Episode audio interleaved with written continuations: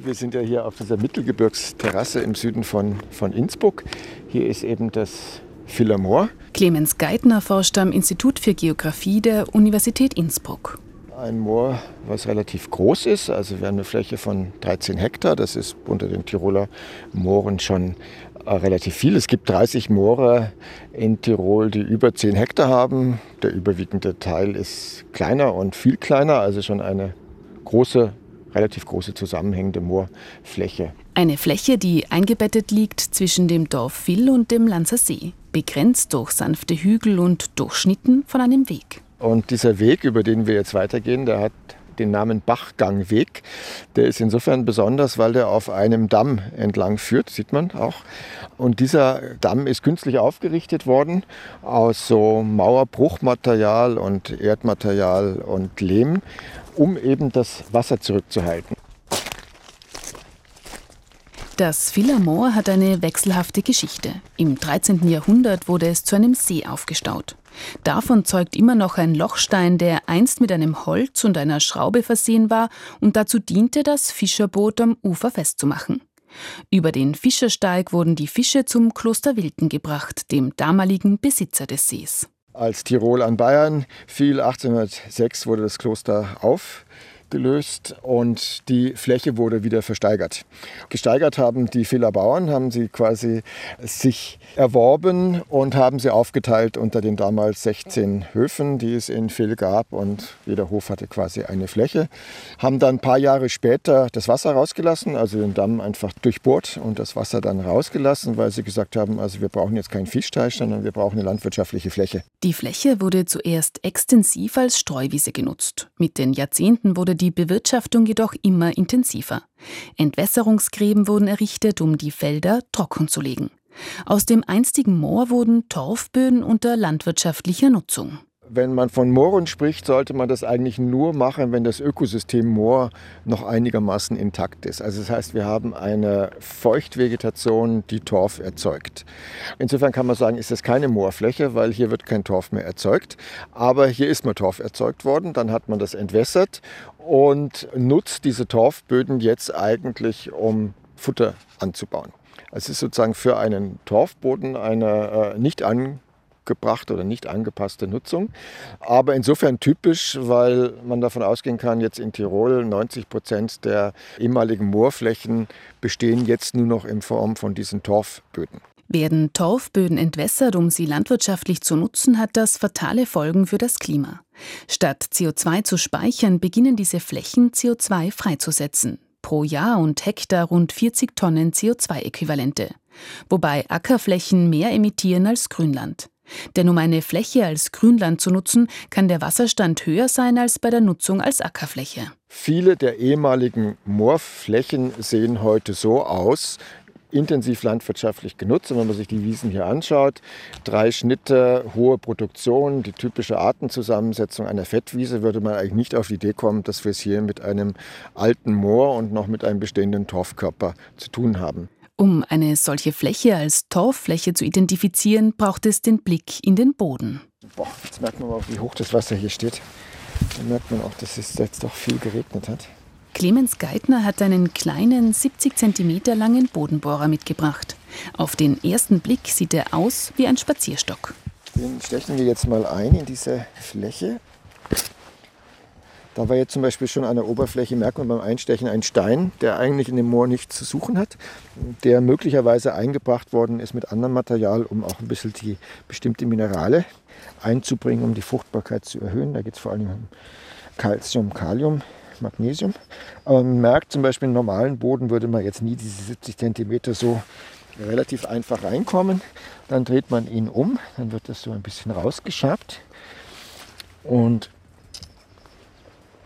dann hört man schon beim Rausziehen auch diesen Unterdruck, den das Ganze erzeugt. Langsam zieht der Forscher den Bodenbohrer wieder heraus und betrachtet das Material, das er mit an die Oberfläche befördert hat. Ja, das Bild ist eindeutig. Wir haben bis unten dunkelbraun schwarzes Material. In dem Fall wassergesättigt bis an die Oberfläche merkt man, das ist im Moment eigentlich für diese Art der Nutzung eh ein bisschen feucht, aber wir haben natürlich jetzt auch gerade eine Phase mit vielen Niederschlägen. Oft, wenn man im Hochsommer herkommt, wird man sehen, so bis 30, 40, 50 Zentimeter ist es relativ trocken und darunter ist das Wasser gesättigt. Also wir haben sozusagen durch die Entwässerung den oberen Teil trocken. Das ist jetzt nicht der Fall, das ist eher die Ausnahme. Der Geograf hat gemeinsam mit seinem Team viele Stunden im Philomor verbracht und die Torfböden intensiv untersucht. Dabei wollten die Forscherinnen und Forscher vor allem überprüfen, wie gut sind die Datensätze zu Moorböden in Österreich. Also wir hatten die Situation, dass wir also erstens mal die Umgrenzung genau nachkartiert haben, weil wir hier verschiedene Datensätze verglichen haben, wie gut sie jetzt mal die Situation des Philomors darstellen, die Größe, die Grenzen.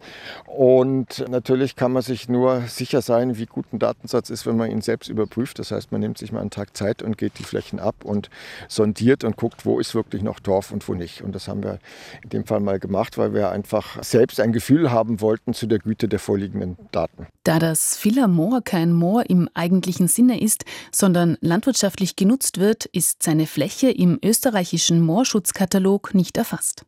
Und auch die Biotopkartierung brachte die Wissenschaftlerinnen und Wissenschaftler nicht weiter. Der Datensatz, der die Realität vor Ort am besten abgebildet hat, kam aus dem Finanzministerium. Die Bodenschätzung. Dabei wird jede landwirtschaftliche Fläche parzellenscharf und mittels Bodenproben für steuerliche Zwecke bewertet.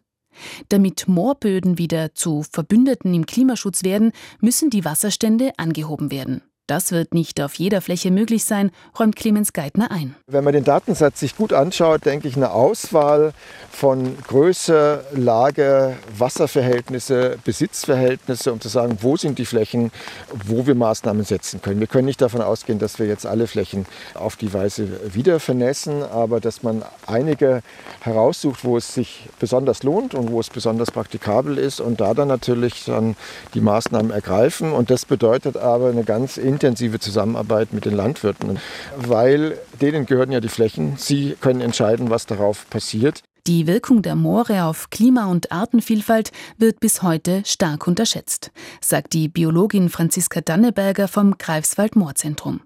Weltweit sind über 10 Prozent der Moore entwässert. In Mitteleuropa seien es rund die Hälfte weil wir einfach in unserer Geschichte der Landnutzung immer wie eine Art Paradigma hatten, dass ein Boden trocken sein muss, um ihn zu nutzen. Und ähm, das kommt vielleicht aus sozusagen eher dort, wo die Wiege unserer Landwirtschaft war, Mesopotamien, in diesen Regionen, da hat man natürlich auch trockene Böden. Wir haben ja das vielleicht zu wenig auch ähm, versucht, auf den nassen Böden etwas zu produzieren. Und das Trockenlegen war natürlich in vielerlei Hinsicht hilfreich. Man konnte einfacher drin laufen, einfacher mit dann Maschinen vielleicht fahren. Und das gab viele Gründe, die für das Entwässern gesprochen haben. Heute spricht jedoch viel für eine neue, für eine nasse Nutzung. Denn entwässerte Moorflächen sind für 4% aller Treibhausgasemissionen verantwortlich. Und die EU ist nach Indonesien weltweit der zweitgrößte Emittent von Treibhausgasen aus Mooren. Innerhalb der EU bedecken Moore nur drei Prozent unserer landwirtschaftlichen Nutzfläche. Also 97 Prozent der landwirtschaftlichen Böden sind keine Moore. Da muss ja jetzt auch gar nicht vernässt werden, sondern es sind nur drei Prozent, die Moore sind. Wir setzen aber aus diesen Moorflächen in landwirtschaftlicher Nutzung etwa ein Viertel der Treibhausgase frei, die letztlich auf das Konto der Landwirtschaft gehen, sodass man einen riesen Hebel hätte und hat und der auch zunehmend ja erkannt wird, dass man auf diesen drei Prozent der Böden wirklich effektiven Klimaschutz betreiben kann.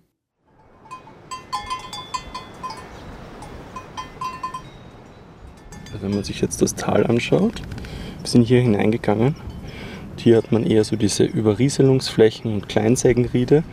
Und wir sind jetzt hier am Anfang von diesem großen Komplex. Schroffes Gestein, alpine Wiesen, rosa Almrosen und mittendrin ein meandrierender Wildbach. Mehr als idyllisch liegt das Tiroler Platzertal auf über 2000 Metern Seehöhe zwischen Kaunertal und Batznauntal. Und wenn wir da hinter die Kuppe gehen, dann sollten wir auf diese Fläche einen Blick werfen können, die dann noch viel größer, beeindruckender ist. Marlon Schwienbacher zeigt auf seinen Plan. Darauf abgebildet ist das Platzertal mit all seinen Feuchtgebieten. Der Forscher spricht von einem Moor-Feuchtgebietskomplex. Man hat diese alpinen Niedermooren, die Quellfluren, die Überrieselungsflächen und Kleinsägenriede und Flussalluvione. Da hat man viele Übergangszonen und Sukzessionsprozesse.